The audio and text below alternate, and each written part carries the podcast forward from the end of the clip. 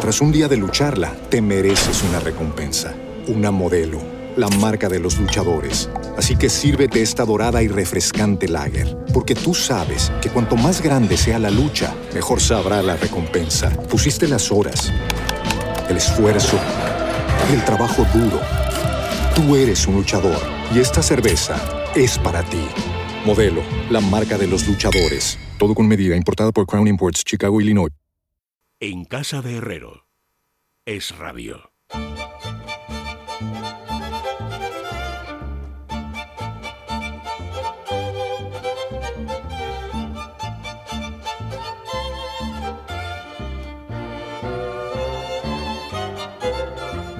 Bueno, son amigos las 6 y 10 minutos, las 5 y 10 minutos en la Comunidad Canaria. ¿Tú de qué te ríes? Eh, si se puede saber. David te Mejía, viste- bienvenido. buenas tardes. Estoy eh, pensando maldades, es verdad, sí, pero, pero y ¿por se qué? te ha notado, tu, tu rostro habla No, por ti. porque- Los oyentes no lo saben, pero Te te voy a- una, te voy a decir una medio sonrisa mefistofélica y te veo No, que vas no, ahí a, a hacer Hombre, algo. tanto como Mefistofélica, no sé yo si sería. Quería decir mefistofélica hoy en meterlo en algún lado y he visto la cosa. Ya has visto Bueno, Anabel, bienvenida, muy buenas tardes. Y Buenas Carmen Tomás, que tu hija no se preocupe, Muy estás buenas, aquí. Aquí estoy, aquí estás estoy, casi tan marmota como yo. sí. Hoy- Es que además hoy es el día de la marmota. Vosotros habéis visto la película, ¿no? Hombre, La, la de la ardilla Phil. Sí, sí. Bueno, pues hoy es el día. Hoy, Hoy es, San me Blas también, ¿eh? Si no sé qué Ah. de las cigüeñas, verás por San Blas, ¿cómo es? La- No lo por, sé. por- sí San Blas las cigüeñas verás. la cigüeña, pero no me lo sé. San Blas las el- cigüeñas hombre, verás. Patres, mi pueblo está hoy a pleno rendimiento. de cigüeñas. No, no, de que San Blas es fiesta local. Ah, También es la Candelaria, me ha dicho Ah, Esther. Joder, Y también esa cantidad de sí. tradiciones. sí. De todas maneras, es verdad que yo me estaba sonriendo cuando se encendía la luz roja, porque iba a decir, bueno, veo una cierta cara de expectación de los contertulios porque Sí. están todos como yo. Otra cosa es que yo sea tan idiota que lo reconozca. Yo he, he descubierto que aquí el único idiota que dice las cosas como las piensa soy yo y digo, por favor, alejen de mí lo de la ley de amnistía. Pero luego eh, eh, veo una cierta cara de complicidad en los contertulios y bendito sea Dios, como tengamos aquí... Sí, te acompañamos en empezar el a- sentimiento. Tenemos que ¿no? lidiar lo de la ley de amnistía. Te en el acompañamos en el sentimiento, pero hay cosas... En el pensamiento. Pero hay, eso es, pero hay cosas inevitables. Sí, bueno, pero podemos hacerlo más llevadero. Sí, vamos. ¿Vosotros sabéis Vamos lo que es la edad de Lulú? ¿A que no? La edad de Lulú. No, la edad de Lulú, sí, sí, de Lulú. O sea, la edad de No. Lulú, no, la, la edad La de Lulú. Hubo una película, la- que era la de filosofía, no, la filosofía, no, de Claro, Lulú la toda película, perdón, la novela. No, y además he dicho de Lulú por deformación, no es de Lulu. Es la filosofía de Lulu. ¿Vosotros sabéis lo que es la filosofía de Lulu? ¿A que no? No. No tenéis ni idea. ¿Por qué? No. Pues porque vivís tan pegados a la amnistía que No. os dais cuenta de De la historia. Pues perdemos lo importante. El- el- la- la filosofía de Lulu es una filosofía que se ha puesto, por lo visto, radicalmente de moda en las redes sociales en la generación Z, es decir, en la generación que nació ya con el siglo XXI. Ya, David, ahora eso es más... Yo iba a decir, tú que eres joven, pero bueno, ta- No, no, tanto, tanto... Tú no, naciste del del siglo pasado, tú- siglo tú XX, naciste del sí, sí. siglo pasado. Gobernaba Felipe González. Y entonces, eh, y, y yo me, me reía porque cuando me lo han explicado, es que hoy hemos hablado de eso porque me llamó la atención. Pero no, ¿no creéis que, ¿sabéis cuántos vídeos hay en TikTok eh, tratando de explicar eh, y además de gente participando en la filosofía de Lulu? 6.000 millones de visualizaciones en esos vídeos. Madre Se dice pronto. Mil millones. No, pero ¿de Entonces es gente joven, entonces no, es, esto, es, esto es así. ¿Tú te acuerdas de Zapatero? Sí. Bueno, pues es como lo de Zapatero, pero llevado a la generación Z. Cuando. Zapatero nos decía, no, Ah. cuando decía, el pesimismo no crea empleo. Eh, y no había crisis y, y estamos en la Champions League de no sé qué, y entonces formulaba deseos y entonces parecía que formulando el deseo íbamos a conseguir un objetivo concreto. Bueno, pues resulta que nos tuvieron que intervenir, eh, tuvimos que hacer todo tipo de ajustes, en fin, pero eh, ¿por qué? Pues porque la realidad se impone. Y parece una chorrada, o sea, comprendo que a lo mejor a Zapatero no le gusta que yo haya llegado a esa conclusión, pero es que lo de la filosofía de Lulu es un poco eso. Entonces la gente joven dice, voy a ser reina de Inglaterra.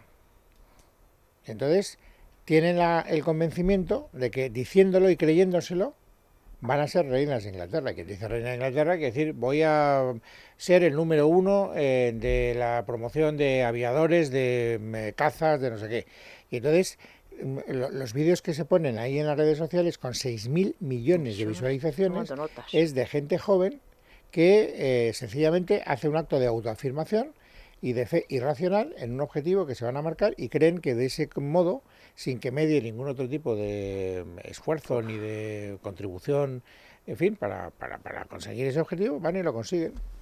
Bueno, van y lo consiguen o no, no lo sabemos. No, no, naturalmente que ver, no lo consiguen. No sabemos ponerse- que no lo consiguen. Ponerse objetivos, yo- toda la vida nos hemos tú puesto no, objetivos. No, no, pues no es ponerse pues objetivos. quería-. Por eso te digo que una cosa es lo que hacíamos hecho toda la vida, que es ponerse objetivos y ponerse a conseguirlo, claro, si no, no te va, no te viene de, de- no te cae del cielo. O sea que la primera parte está muy bien, está muy bien que la gente joven se ponga objetivos y diga, pues yo quiero ser, no sé, ser eh, mejor periodista o quiero ser, eh, yo qué sé, Luis Herrero. No, Luis Herrero, no. Eso está bien, eso No, está no, bien, pero claro, luego tienes que dar los pasos para que se pueda cumplir o no, ¿sabes? Bueno, pues Ese eso. es donde está la trampa que se hacen a ellos Es mismos. una versión moderna de echar un, un penique a la fontana de Trevi y pedir un Ah. deseo, ¿no? Solo que se hace delante de la cámara, ¿no? Tiene que, tiene que ver con mucho con el pensamiento mágico. Sí, no, no, pero, no, pero, ¿Quién es el autor? Este Lu- Lulu. Lulu. no, no, no, ¿Quién- es que viene, quién- no, me lo han explicado, creado? no, ¿Quién lo ha lanzado? No, es que es viene, capaz, no, es capaz. el- no, Es no, no, no, no. no, que no es, que es, esto es internacional, esto no es un no, no, invento, no, claro, dicho una broma. Es es el, es- Yes We- Can también tenemos, el Yes We Can. No sé si Es un concepto que proviene del inglés delusional, que se traduce al español como delirante o ilusorio. Uf, claro, entonces, claro. eh, eh, y entonces, bueno, no, Ilusorio, y con se puso de moda. dicho. Espérate que te lo voy a explicar, si es que tengo aquí una cierta documentación. Dice, eh, para, para- para, eh, entender mejor el origen del término hay que remontarse a 2014. Entonces, Delulu nació para referirse a los fanáticos del género musical coreano K-pop, Ah, o como se pronuncia, K-pop. de un grupo coreano. Mm. Y entonces estos adolescentes eh, se pusieron muy de moda y entonces deliraban y estaban convencidos de que acabarían teniendo relaciones afectivas con las estrellas de ese Ya. grupo solo por el el hecho de por, desearlo. por desearlo. Esa- y esta tontería desató esta filosofía y entonces la gente, entonces eh, me hace gracia porque hablaba antes con una psicóloga que es una experta en cuestiones extra de gente así más de la generación Z y, y me explicaba que aunque parezca una tontería, la gente se lo cree. ¿Por qué? Porque viven en un mundo en el que tienen tan pocas esperanzas, es decir, eh, se dan cuenta de que, de que el mundo les va a dar pocas oportunidades y entonces se tienen que construir una realidad paralela, porque la Y alternativa esfuer- es... y, y precisamente el esfuerzo y todo eso no se ha, no se Bueno, ha es- valorado. claro, esa, Es claro. la, esa es la consecuencia del Claro, voto. se ha valorado el esfuerzo, o sea, las Me cosas, parece muy sí, pre- muy está peligrosa, bien ¿eh? que se deseen, Sí, que sí, se quieran hacer cosas, pero luego hay que Es peligrosísimo. Sí, sí, claro. sí. Es curioso, habría que hacer un análisis de un país tan complejo, interesantísimo me parece, pero tan complejo por las series que hace, Corea y como es. Corea del Sur, es que. ¿eh? que tiene un desarrollo muy importante. eh, pero, pero también están viniendo de ahí, gru- por las series lo digo también, ¿no? Yo alguna cual se puso esta que era muy de moda, que yo vi los tres primeros minutos y lo dejé. El Sí. juego del calamar. El Juego El juego del calamar, efectivamente. no pude. Y claro, me han dicho que soy una blanda, que tal, que Pero no llegué, otras- pero, pero pero de tal- Pero hay que otras, hay- sí, uf, hay- sí, sí, no sé qué, en nuestra son- sociedad, sin quitarle ningún mérito a su desarrollo, a la formación de sus gentes, está habiendo mm, muchos estudiantes, de, y se está mm, convirtiendo en un foco internacional donde van, bueno, David, tú que eres eh, profesor universitario, que eh, en el ámbito universitario, que está teniendo cierto, ci- eh, ejerce cierto polo de atracción, tú sabes, Sí, sí, absolutamente. Corea del Sur a nivel académico, pero también estas Y cosas... exportan digo, mucho. y exportan, y mucho exportan, cerebro. y exportan cerebro, efectivamente. Es raro, es un y este fenómeno, Jolín, viene de ahí, ¿eh? No Ahí, extraña eso. del todo. Sí, no crees que he terminado de entenderlo mucho. ¿eh? Bien, es verdad que Ya, luego he visto algunos fragmentos de los vídeos que cuelga la gente de la generación Z esta que está seducida por la filosofía de Lulu y efectivamente pues ahí eh, es, es lo que os he contado, es decir, formula sus deseos con tal convencimiento que parece... Está, y ¿Y te sabéis por qué se me ha cruzado esto por la cabeza? No solo vea por, digo, bueno, vamos a ganarle cinco minutos al reloj, hablamos de esto y así mareamos a perdiz. Porque en el fondo yo digo, bueno, vamos a, vamos a poner eh, vamos a poner a prueba la eficacia de la filosofía.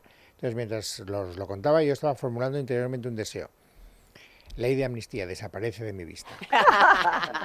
Ah, no era voy eso, a hablar de la ley de amnistía. Era eso, no era voy eso, a hablar de la ley de era amnistía. eso.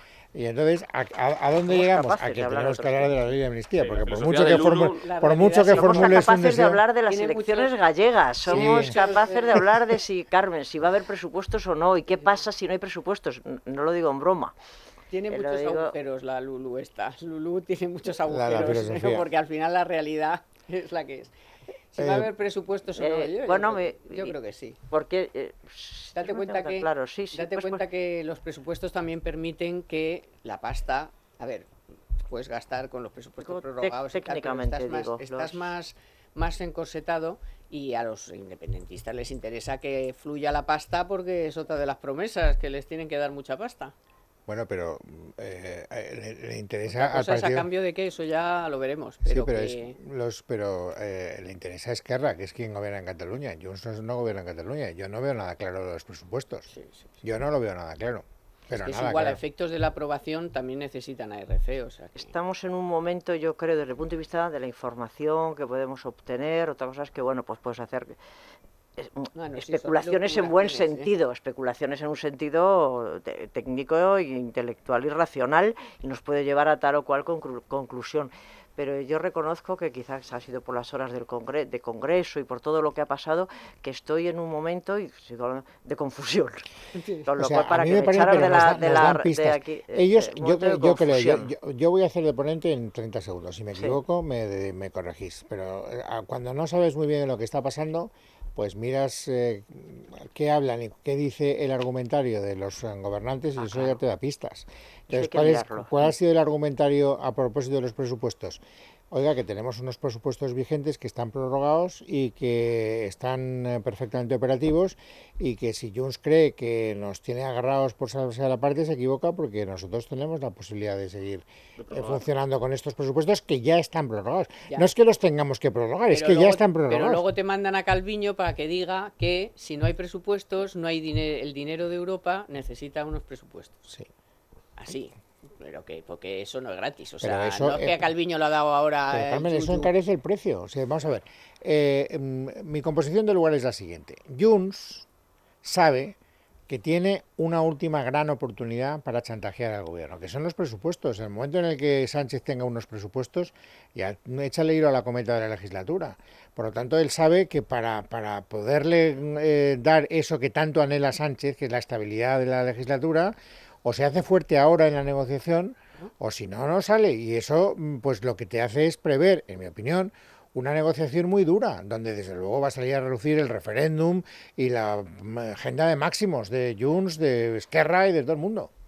Vale, pero a mí ahí se me ha cruzado lo de Calviño, que no venía a cuento y que es, digamos, a par de parte. O sea, es totalmente una voz de parte. No viene a cuento ahora que diga necesitamos los presupuestos para que llegue el dinero de Europa. O sea, no, no, no, le, no le tocaba Sí, yo nada. tengo que de- decir que estaba donde lo dijo, que fue ayer, eh, eh, sí, en, en Radio. Nacional, y la tenía enfrente físicamente, no sabía que iba, que iba a venir, y bueno, pues el, el- el director del programa, Íñigo Alfonso, esa yo creo fue la segunda pregunta que le hizo, es verdad que podía haber no contestado, porque ya la tercera, relativa a cuestiones de España, ya dijo, eh, mire Íñigo, como se llama, muy... Yo Le, fal- no le faltó decir, yo he venido aquí a hablar de mi libro. Claro. Dice, yo he venido aquí como representante del Banco Euro- Europeo de Inversiones y vengo a hablar también, pues claro, como estoy haciendo en cada país, de lo que toca, pero de hablar de la política nacional no me corresponde. Y si coges la, la, la, la grabación, es verdad que ya no es muy taxativa la manera de hablar, es, pero dijo, dijo, bueno, pues la conveniencia, claro, de que haya presupuestos, naturalmente nos quedamos con ese dato, pero quiero decir, el, el- el- el tono en el que lo dijo, el fondo y Pero la, lo y la forma, fondos, lo, lo, me- metió lo- metió, lo europeos. metió, mm, y, por supuesto, dijo, hombre, muy importante para los fondos europeos y tal, barrió para, para, para casa y ya eh, la siguiente repregunta, creo sí, pues, ya ahí se plantó. Dijo, no, no voy a hablar de política española y, y la acción tú- no era, es, es- es verdad que ahí lo, lo, lo dejó en un tono, hombre, a mí no me pareció ni amenazante ni muy no, no, taxativo, pero pero, lo dejó, mensajito. dejó, dejó el mensaje. Pero tu intuición, que yo me fío mucho de tu intuición, que siempre se basa además en las cosas que eh, va comentando la gente con la que hablas, ¿por dónde va? Es decir, ¿tú crees que el gobierno va a sacar los presupuestos? Es que mm, lo que me dice todo el mundo, empezando por los de Esquerra, que, que- en estos momentos son un interlocutor válido para poder interpretar cómo va a actuar Junts, es que es imprevisible, que es imprevisible. El, el gobierno, eh, y además a mí, por eso digo que estoy en un momento de confusión, porque llevamos eh, 48 horas en lo que yo me quedo con el mensaje del gobierno que dice es que no pueden hacer otra cosa.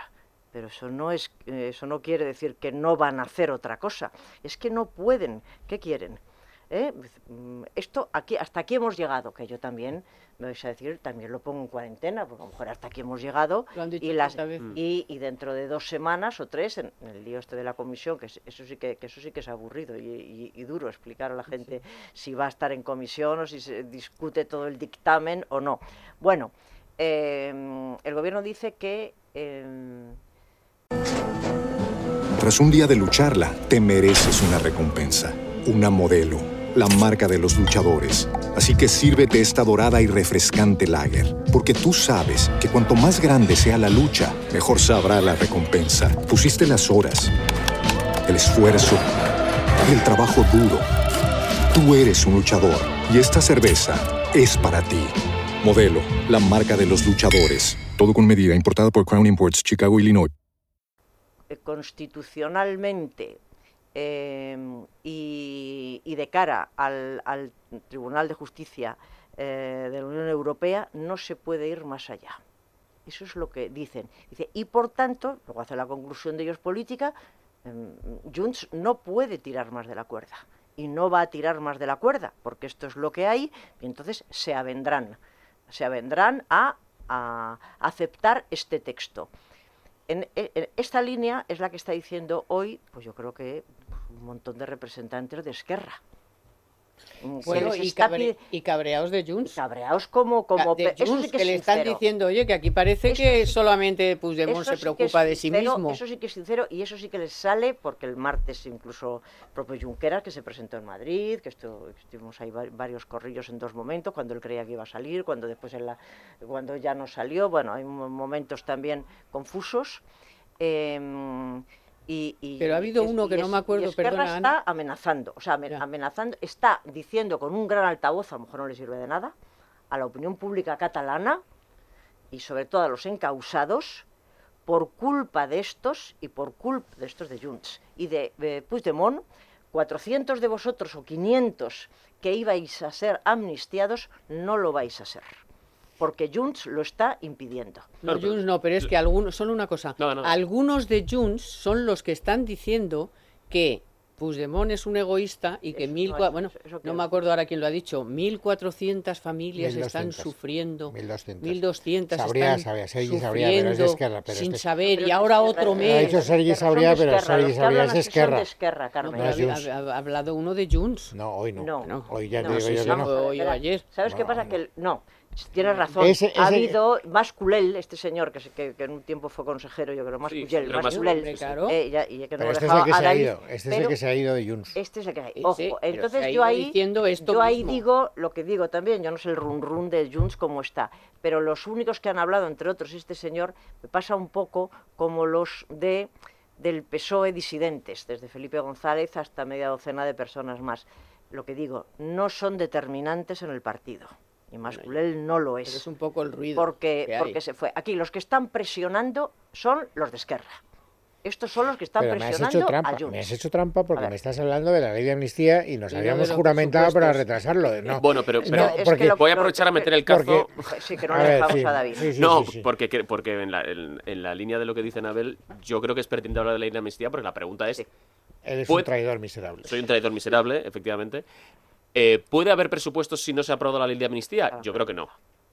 Yo creo que no. Yo creo que sí. Que si no hay ley de amnistía, o por lo menos eso es- esa es la baza que tiene, que tiene Junts y es la que está explotando. Es decir, si e- ellos deben pensar, si nosotros contribuimos eh, a que se aprueben los presupuestos, la ley de amnistía pues puede quedar en Pues sí, la suspenso. ley de amnistía depende de Junts en este momento, no depende de nadie más. No, bueno, la ley de amnistía, tal como está ahora, depende de Junts, pero con los queremos los cambios que, que- que hemos pedido y queremos que se amplíe y asegurar fundamentalmente que todos los que están encausados por, por terrorismo o incluso por, por, por alta traición, pues vayan a- también a librarse. Pero también depende de ellos. Tras un día de lucharla, te mereces una recompensa, una modelo, la marca de los luchadores. Así que sírvete esta dorada y refrescante lager, porque tú sabes que cuanto más grande sea la lucha, mejor sabrá la recompensa. Pusiste las horas, el esfuerzo, el trabajo duro. Tú eres un luchador y esta cerveza es para ti. Modelo, la marca de los luchadores. Todo con medida, importada por Crown Imports, Chicago, Illinois. De Junts. La nueva, lo que sea. todo No, lo que claro, dependerá de ellos, pero cuando, esté- cuando, el redactador les, les convenza y estén convencidos efectivamente de que van a estar, de que entran dentro del perímetro de la ley, que es la duda que tienen ahora. Es decir, lo que no queremos es aprobar una ley y que luego nos quedemos fuera de ese perímetro, los que sean, ¿no? Pues Demont, Rubira, los que sean. Entonces, eh, no parece que la actitud de, de, de Junts sea la de, bueno, mm, de buena fe voy a aprobar los presupuestos y ya iremos trabajando en la ley de amnistía, ¿no? Esto es eh, la condición sine qua non para seguir adelante y no parece que tengan mucho miedo, es que se apruebe la amnistía según ellos la quieren, aunque el gobierno ha dicho que no, eh, que, que- que no pueden ir más lejos. Bueno, ellos saben que cuando el gobierno ha dicho eso, después ha ido más allá. Pero Yo yo no- veo que haya a presupuestos. No, sí, como pensamos muchos en esta casa, eh, es mejor que no haya presupuestos, porque van a gastar también más de lo que deben y seguramente, pero siempre estás más encorsetado Sí, pero para tomar vale decisiones. ¿eh? No, no me vale, porque que lo que tú como experta económica desees No, hombre, o como más menos, se ha hecho. pero si lo, lo importante es ponerte en el pellejo de Sánchez. O sea, a Sánchez a que no le, a que no le da igual. A que Sánchez Porque necesita... creo que- todo, todo yo- gobierno quiere un Claro. presupuesto. Sí, bueno, pero yo bueno, creo que bueno, llega se lo un pregunten punto- a Rajoy vamos, cuando no los tuvo. Sí, pero vamos, que lo- no lo Todos. tienes y no pasa nada. Y Montoro lo es- reconoció, o sea, lo al que final reconoció. al Sí, principio. ¿qué más da? ¿Qué pasa técnicamente? Pues porque, nada, pues porque- probablemente que a lo mejor cosas de impuestos no pueden tocar, pero gastar gastarán, eh, que si el déficit en vez del 3, que pues si es el tres y medio tampoco pasa Pero en una nada. legislatura normalmente constituida, ¿cuántos eh, años sin presupuestos hemos tenido? No me, no me vale no me- Dos, Rajoy dos, dos años. dos. Sin ahí. presupuestos. Claro, Bueno, y luego Pedro Sánchez prorrogó los de Montoro Y también. Pedro Sánchez prorrogó. pues eso. Pero bueno, porque la legislatura Tres empezó... con los mismos presupuestos prorrogados. muy- Tres años pr- prorrogados. Bueno, Sí, pero, era otra- pero ya eh, porque eh, era- empalmó con la otra legislatura. Claro, Eso es, es, que pero cuenta dos, que eso Rajoy acabó, pero, dos años. pero, pero, pero fue una, una, una eh, legislatura, digamos, la de la moción de censura, acuérdate que, se estaba un- negociando. claro, ya tenían es, el PNV, ya tenía... estaba el voto y ahí es donde se produce esa, esa historia. Por eso no sirve como precedente. Aquí acaba de empezar una legislatura eh, sin ningún tipo de accidente, ni de moción de censura, ni de repetición electoral, ni nada parecido, y eh, ya con unos presupuestos prorrogados. Entonces, ¿cuánto tiempo se puede mantener esta situación? Pues, yo creo que legalmente el tiempo que quiera Sánchez, die, pero claro, si- sin die, daño, pero, se pero, diga. pero, pero No, es además, razonable, ¿no? tienes no la excusa razonable. de que tienes la excusa de que las elecciones fueron en julio, el gobierno no se formó hasta noviembre, ¿no? En noviembre. Hasta noviembre, con lo cual, bueno, pues claro, eh, es Sí, que este año pasa, o sea, estos este año meses pasa. pasan. La idea de que repetían en, en- en Hacienda era que, en a- eh, bueno, si todo hubiera ido con normalidad, que se, que se rompió, eh, se rompió pues este entente de- del gobierno con, con Junts por el tema de la amnistía, pues mm, el- era abril, que se iban a aprobar en abril. Pues en abril se van a poner a hacer los del año siguiente, que es cuando se pone, empiezan los ministerios Los a pasarse los papeles, no sé qué pero tal, no abril, se- mayo. Que no se ha aprobado ni el techo de gasto todavía. Claro, ¿eh? es que, Esto es que sin techo de es- gasto no se es- pueden hacer los Es presupuestos. en el Senado, no se ha aprobado el techo de gasto. Bueno, es que ahí hay una pelea. Es que estas peleas, yo, yo comprendo que la gente le pierda afición, Sí, ¿eh? porque estas pierde, peleas pues. reglamentarias, de, porque os acordáis Sí. que el techo de gasto lo tenía que aprobar, y entonces como el- ahora el Senado tiene la mayoría, entonces estaban viendo una reforma legal que fuera la contrarreforma de una ley que de un Montoro. Cuando lo- Hoy me ha pasado, hoy, hoy hay una historia que a mí me puede divertir durante 30 segundos, pero es que luego lo analizas y digo, no da más de 30 segundos, que es la historia de si la ley de amnistía famosa tiene que volver al cajón de salida Mm. o puede no volver a la, A la o- comisión. o, como de quiere Justicia. o como quiere el PSOE a la comisión de justicia y entonces tienes a los letrados yo, he- yo he entrevistado a Manuel Fernández o sea que lo ha explicado con todo con todo detalle su punto de vista pero claro luego dices y qué más te da o sea como ciudadano qué más te da o sea primero los letrados tienen una opinión fenomenal. Ya hemos visto que los letrados tienen una opinión y, y luego el poder político hace lo que le da la gana No, con no, ya, pero hay una cosa que se llama liturgia, o sea, es que aquí ya nos da igual todo. Vamos a ver, si hay una liturgia que es que se pide un informe a los letrados de la Cámara y te dicen lo que, pues, pues ya está, o sea, pero ¿por qué, tenemos que discutir? Aquí se discuten las estadísticas, los, los números, eh, eh, los datos, los informes. Oye, pues la liturgia dice que se le un- unos letrados que están ahí para eso te dan un informe y te dicen, oye, pues legalmente, según el reglamento y, y la, y todo, esto no pu- debe volver, no puede volver porque ha tenido más síes que no, y más yo que sé, o más no es que Pero sí. es- todavía oficiosamente, todavía no hay un, no hay un escrito con... Bueno, pues cuando eh, esté, esto pero te quiero decir, la no- liturgia, no yo me refiero ya en general, que aquí ya... Ni- Eh, ni- el ni letrado Que aquí ya nos estamos saltando habrá, todo y da igual. Pues no, no da igual. Las cosas son, vamos a ver, si usted está diciendo una burrada en el toda la vida de Dios, se le ha dicho, retire lo que acaba de decir porque eso no puede quedar así. Y Pero aquí ya no da igual, aquí da si- igual todo. Vamos a que yo no le resto importancia a lo que dices, Carmen, que yo soy como tú partidario eh, de que eh, se cumplan las reglas litúrgicas de la democracia. Porque Claro. la democracia tiene mucho que ver también con su supuesto, liturgia. supuesto. O sea, soy el firme partidario de eso. Lo único que te digo es que estamos ante una controversia, primero, que no sigue ni su padre, porque hay que invocar un artículo del reglamento, pero Perdón, frente a ese no, no, artículo del reglamento... añado solo, y nueva, y nueva. Los letrados, que yo hablo con varios también, ¿sabes? Es un asunto que no se daba desde el año 97 y con unas características que yo sería también ahora mismo incapaz No, pues lo de- explico bien. Los dos la- precedentes la- que los existen... tres precedentes, pero ahora mismo no todos los letrados piensan lo mismo. Bueno, claro, por eso te digo que al final... Bueno, pero si, Si yo no digo que sea un tema que tengamos que explicar todo el día y la tertulia se base en eso, no, ya vendrá el informe, ya no sé qué, pero si hay un informe definitivo que dice una cosa, vaya. pues hágase. Vale, Eso me parece bien, pero, luego llega el, el pragmatismo. Y entonces la- hay un ciudadano que te pregunta, bueno, pero ¿qué pasa es. si la tumban?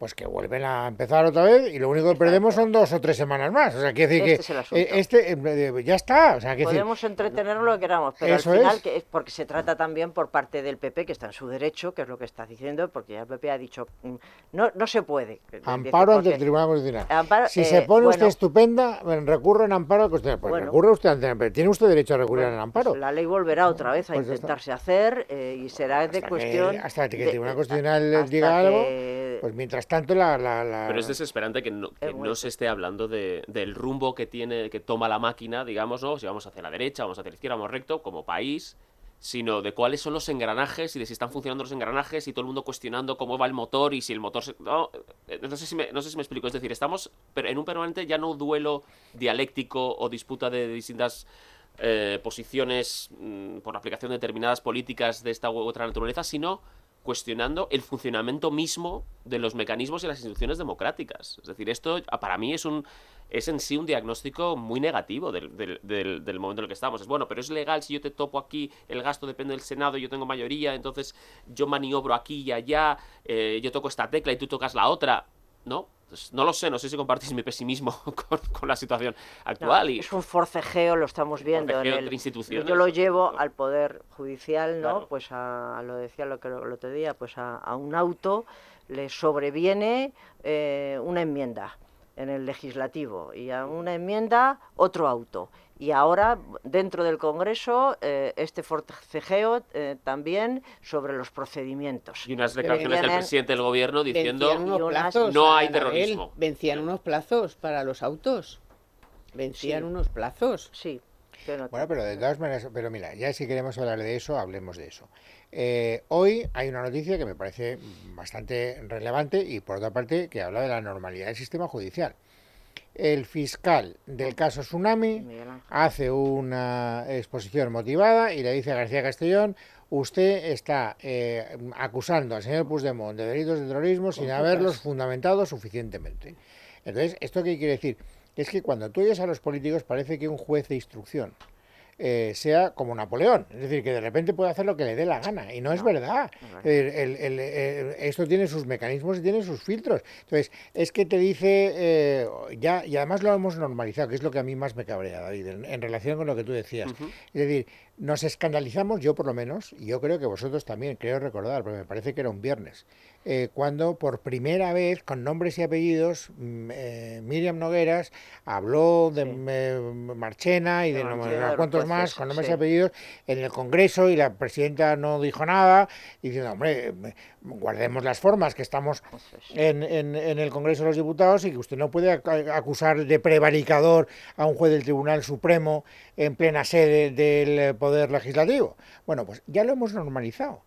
Por lo menos entonces manifestamos nuestro estupor.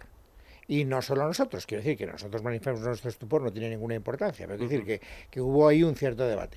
Ahora no es noticia que Miriam Nogueras, que, que Aragonés, eh, que eh, Belarra eh, hablen de los jueces en los- con nombres y apellidos en los términos en los que están hablando. O sea, hoy mismo Belarra, fijaros, hoy mismo, ¿eh? hoy mismo Belarra ha dicho esto de un juez con nombres y apellidos. Lo que está haciendo el juez García Castellón, que no es más que un cargo más del Partido Popular y que, por cierto, está denunciado por Podemos por prevaricación contra nuestro partido, es dictadura judicial. Este señor piensa que él tiene derecho a mandar más que el Parlamento, que los representantes y las representantes que democráticamente hemos sido elegidos por la ciudadanía. Bueno, pues esto ya no es noticia, No, porque lo hemos normalizado. una empanada. No, bueno, no, pero si decir- da igual. Pero si decir da igual, si tiene todo el derecho a pensar lo que le dé la gana. Pero ella es, eh, eh, eh, en fin, una de las dirigentes, la máxima dirigente de una formación política que además tiene cuatro escaños en el Congreso de los Diputados que pueden ser decisivos. Y, y entonces ya, pues ya está. Pues esto ya no supone nada. Miriam Nogueras hace lo mismo el otro día que, que había hecho, nadie dice nada. Hoy eh, Aragonés, hoy Pere Aragonés hace unas declaraciones, por cierto entrando en contradicción con gente de su propio partido, porque sabéis que una de las fórmulas que se están manejando es, bueno, pues para desbloquear todo este lío que tenemos con la ley de amnistía, vayamos al Código Penal y cambiemos el tipo de lo que es delito de terrorismo en el Código Penal. Y sale Aragonés para decir que no le gusta esa fórmula, pero aprovecha y carga otra vez contra los jueces de España. Jo no entraria... Yo no entraría. Creo, vamos, que sería introducir más riesgos y con consecuencias no previstas. Entrar a modificar el delito de terrorismo en el Código Penal. El problema no es el delito de terrorismo en el Código Penal. El problema no es la redacción de la ley de amnistía. El problema es el uso arbitrario que están haciendo de la instrucción judicial los jueces claramente alineados políticamente con la extrema derecha y la derecha española.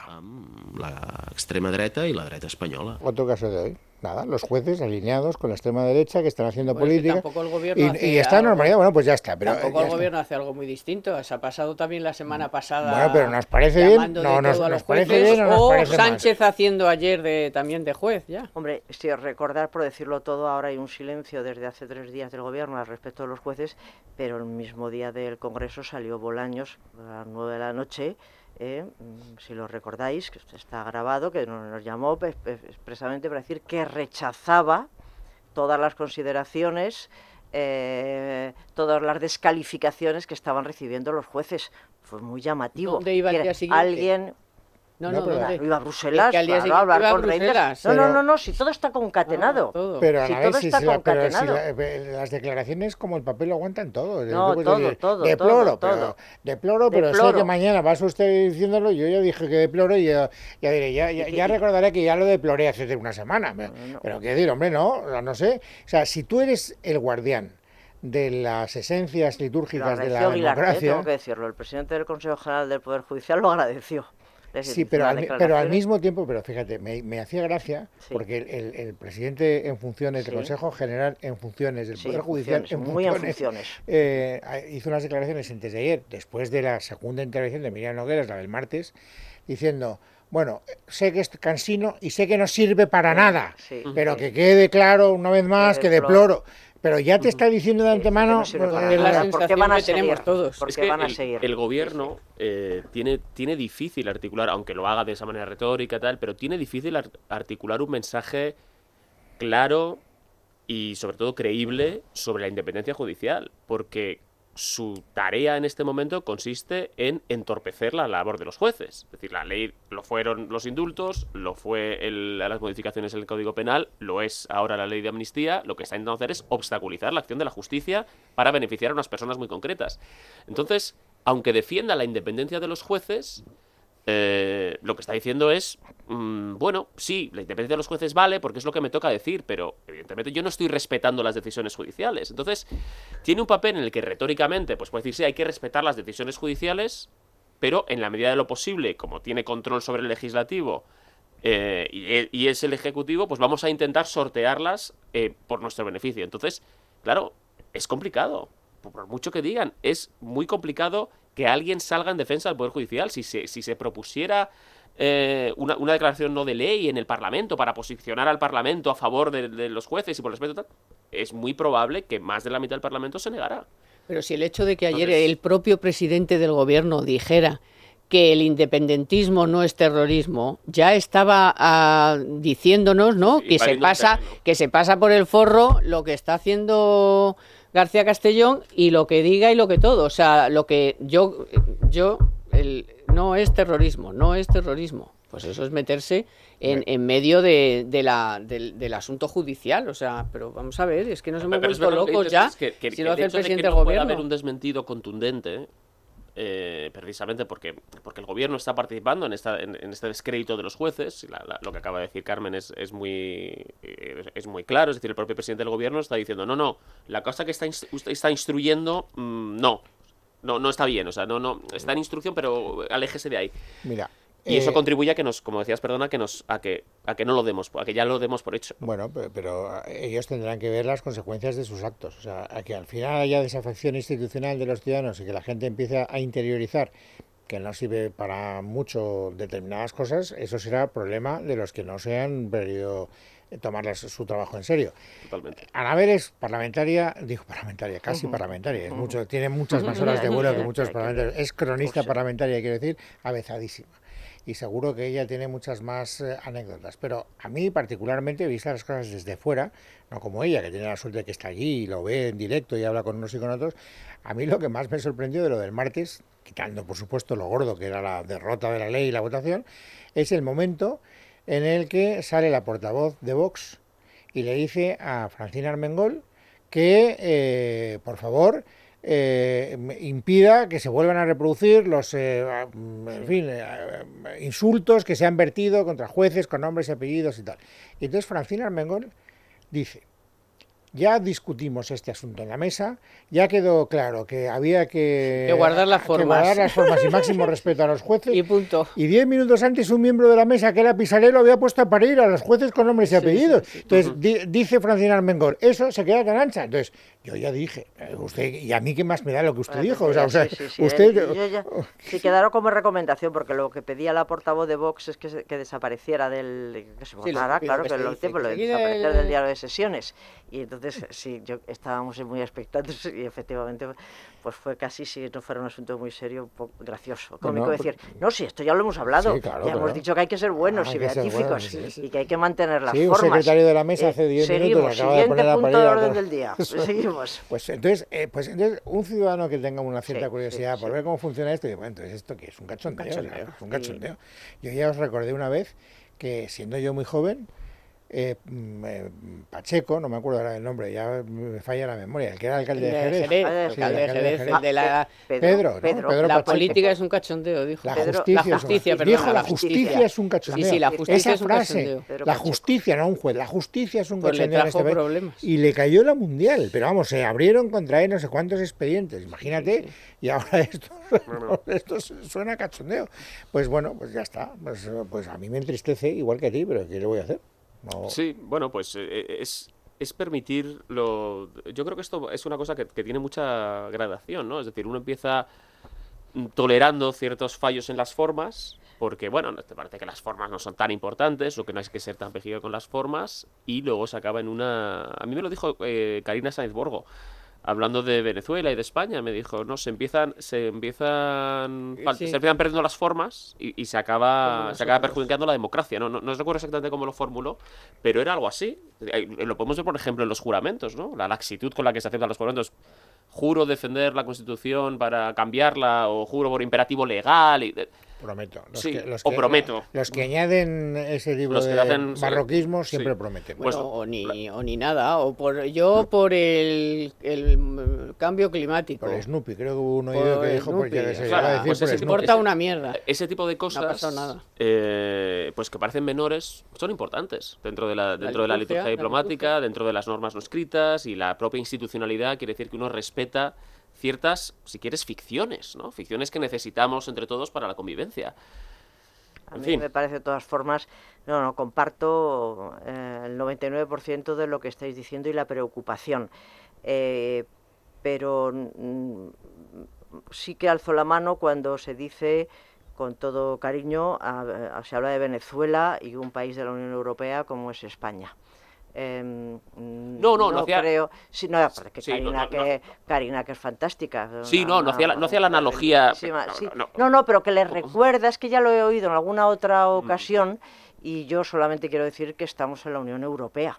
Eh, y que desde luego, eh, bueno, pues Hungría, eh, que sí que ha ido por unos derroteros que se estaban alejando de, de, los modos democráticos, todavía hay un poco sigue, pero las amenazas, las advertencias, la congelación de, recursos está haciendo que Hungría vaya por lo menos un poco más despacio y algunas de las cosas que pensaba hacer en relación a los derechos humanos, y, no, solamente derechos humanos, sino, sino los procedimientos democráticos, eh, esté retenido y algo más contenido. Eh, entonces yo, creo, siempre, a lo mejor estoy equivocadísima, pero, creo que no, es que estamos en la Unión Europea. No, a ver, a mí... en la Unión Europea. Están pasando unos límites. no, no, yo no digo que estemos en una deriva bolivariana y que estemos en... No, pero sí creo que es indicativo de que, de, que la calidad democrática se resiente cuando, cuando pasan estas cosas, porque la democracia... Eh, depende, como decíamos antes, de la liturgia, depende del respeto mutuo, depende del respeto a las instituciones y una democracia no funciona sin contrapoderes, una democracia no funciona sin Estado de Derecho, sin el imperio de la ley, son ingredientes básicos que están absolutamente cuestionados. Y a mí, eh, yo, tampoco creo, como decía, que, estemos eh, eh, al, borde de la venezualización.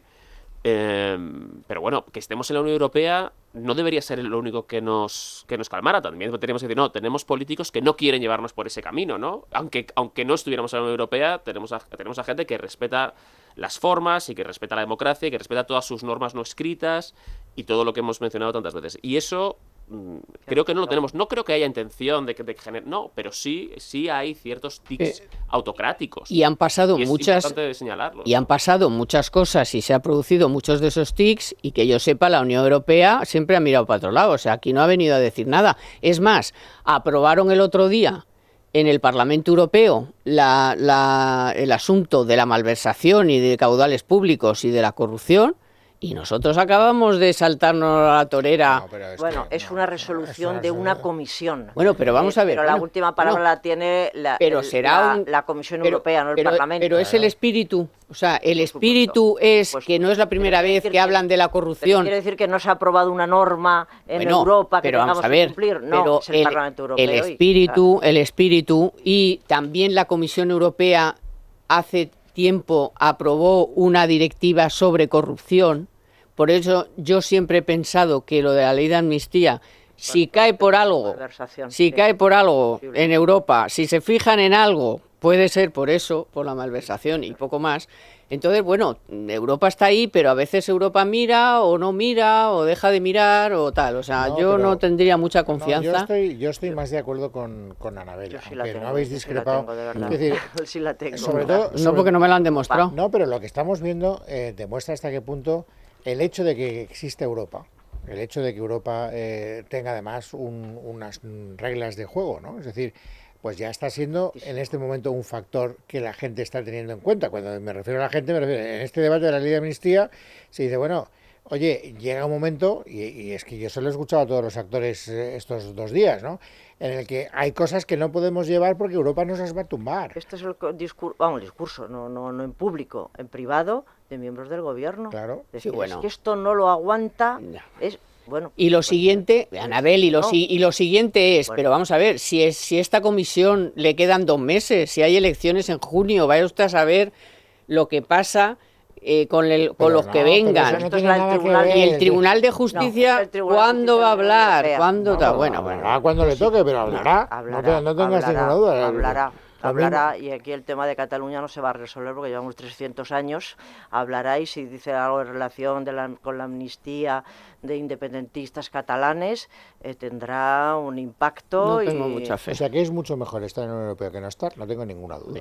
Eso, eso yo no lo he puesto en duda. Yo solo digo que. Y que bueno, y que, los tiempos. pues te tientas la ropa porque dices, bueno, hay cosas, yo puedo llegar hasta cierto límite, pero tampoco Europa. Yo no recuerdo, hombre, casos muy flagrantes de incumplimiento manifiesto esto, como en el caso de Hungría o en el caso de Polonia, Sí, en algunas ocasiones, tú no verás a la Comisión arremeter contra un Estado miembro. La, la historia es otra. O sea, primero te comunicas, Te haces sí, sí, intercambio no, de no, no, papeles no es fácil. y, y se está produciendo, eso se está produciendo. Está produciendo. Pero sí, por eso yo decía que yo desearía que no hiciera falta. Es decir, desearía que tuviéramos nosotros mm, los propios anticuerpos dentro de nuestro país para, para protegernos, ¿no? Y la propia cultura política dentro de todos los partidos para, para evitar las situaciones que se están dando de, de confrontación y de fricción institucional. La parte positiva es que hemos estado solo tangencialmente hablando de la ley de amnistía, lo cual está bien. La parte negativa es que he tenido que remar muchísimo, con lo cual, con lo cual os despido a los tres por, por no haber... eh, Por no haber bajado galeras. Pero te no, hemos no. espabilado, que eso también tendrá bueno, su valor, ¿no? sé si ha sido tú la Coca-Cola que me he tenido que espalda, pero... No, yo no, he dicho Es verdad que estoy, est- estoy más animado, sí, porque discutir es lo mejor para Claro. Salir del marasmo, eso está claro. No obstante, quedas despedida, Carmen. Tomás. Y tú también, Gracias. Ana Belíz, y tú Bueno, también, David Mejía. Lo lo Volveremos asumo. el lunes, amigos, que será 6, puede ser, no, 5, 5. Habrá más noticias y estaremos aquí para contarles.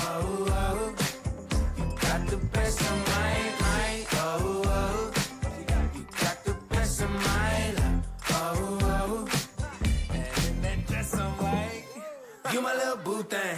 So I don't give a hoot what you do, say, girl, I know. You a little too tame. I'll be shooting that shot like 2K, girl, I know. Tell him I'm, tell him I'm next. Tell him you find a little something too fresh, I know. Tell him I'm, tell him I'm next. Tell him you find a little something too fresh, I know. En casa de Herrero. Es radio. Tras un día de lucharla, te mereces una recompensa, una modelo, la marca de los luchadores. Así que sírvete esta dorada y refrescante lager, porque tú sabes que cuanto más grande sea la lucha, mejor sabrá la recompensa. Pusiste las horas, el esfuerzo, el trabajo duro. Tú eres un luchador y esta cerveza es para ti. Modelo, la marca de los luchadores. Todo con medida, importada por Crown Imports, Chicago, Illinois.